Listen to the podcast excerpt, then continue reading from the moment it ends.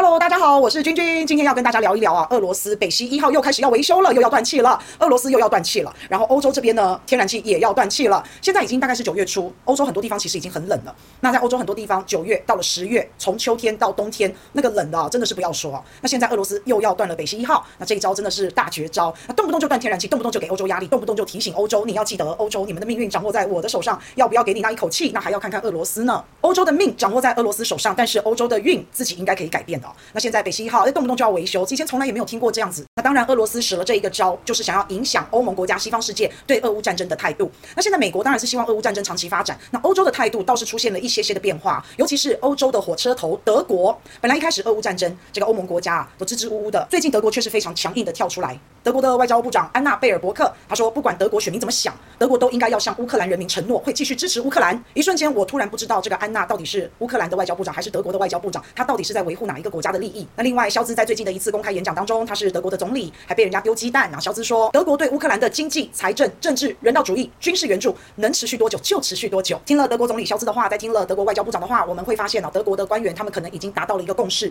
大部分的官员可能有一个最大公约数，就是对于俄乌战争来说，继续的抗俄，继续的帮助乌克兰。所以德国总理肖兹不演了，德国的外交部长安娜也不演了，而且非常坚定的表示要支援乌克兰。德国是欧洲经济的火车头，也是欧洲的领头羊。这一次俄乌战争从唯唯诺诺、扭扭捏捏到现在不演了，完全的表态，完全的追随美国的脚步。那最近呢，德国政府还有说哦，要对外要收紧投资。这个对外收紧投资，其实主要是针对中国大陆啊。那德国现在自己内部不但能源危机、通货膨胀、失业率居高不下，电费已经涨了十倍了。德国制造业举世闻名，可是现在却遇到了空前的危机啊。那现在德国还想要收紧这个对外投资的政策，还想要跟中国大陆的市场脱钩，那德国的制造业不就更是雪上加霜？能够承担这么大的损失还有代价吗？现在很多的德国人民都开始怀念起以前德国梅克尔执政的时代。那今年刚好也是中国跟德国建交五十周年，中国跟德国其实两边也没什么话好说，两边主要就是经济嘛。德国企业在中国大陆的投资可以说是屡创新高，所以当然德国也开始害怕。也希望德国的企业不要太集中的在中国大陆投资，鸡蛋不要放在同一个篮子，以免风险太大。其实简单说啊，德国政府现在的思维开始改变了，他对于这个地缘政治战略其实发生了一些变化。目前的德国是反俄罗斯，也反中国大陆，可是这样对德国到底有什么好处？他到底在想什么？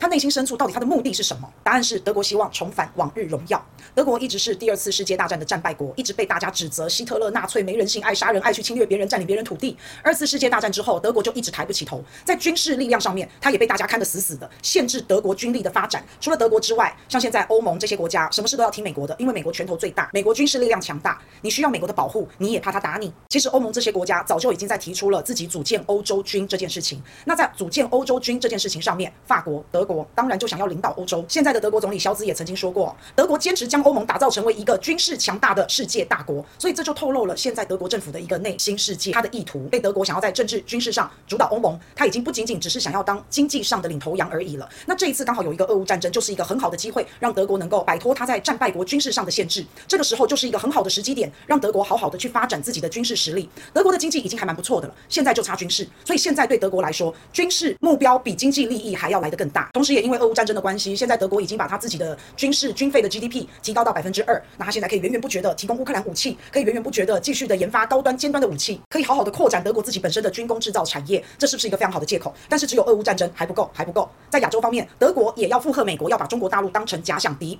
所以在八月十五号，德国的战机不就跑到亚洲来参加军事演习，来大秀肌肉了吗？这可是第二次世界大战之后的第一次，所以可以看得出来，德国在军事、在外交，他的政策已经在转变了。包括德国总理肖兹在公开演讲当中也毫不掩饰自己的狼子野心，现在刚好就借由着反中。反俄这样的名义来德国摆脱军事上的一些限制，然后来扩充军事，建构欧洲军，这真是一个千载难逢的好机会。那既然德国想要发展军事，那他一定要死心塌地的追随美国，要换得美国的放松，换得美国的信任，就可以放松美国对德国的军事限制。再来就是要拼命的刷存在感，所以反俄罗斯，提供乌克兰武器，再跟着美国一起对抗中国大陆，又可以把手伸向亚洲。所以政治军事上的对立，那当然你的经济就要跟人家切割，就要疏离嘛。这就是为什么现在德国政府想要跟中国市场脱钩最主要的原因。那就不能一直让德国的企业在中国大陆拼命投资、拼命发展，万一有一天打起仗来，这些德国企业该怎么办呢？打不下去嘛，或是制裁不下去？想要跟中国大陆经济上脱钩，有这么简单吗？中国大陆已经是连续六年德国最大的贸易伙伴了。当然，鸡蛋是不应该放在同一个篮子里。但是现在讲有没有太晚了一点点？有没有想过脱钩之后你要付出的代价？连德国自己知名的智库伊福经济研究所都发表报告讲说，如果欧盟和中国大陆脱钩，那德国的损失会比英国脱欧的时候还要惨六倍。包括德国的汽车制造业。运输设被、机械工程、医药、化工都不会好过的。德国企业是非常需要中国庞大的市场，在政治上来说，德国想要重返荣耀，它的野心很大，但是它的实力不足啊。在以前德国梅克尔执政的时候，德国真的很少介入一些冲突、一些战争。在上一次的俄乌战争，梅克尔还撮合呢。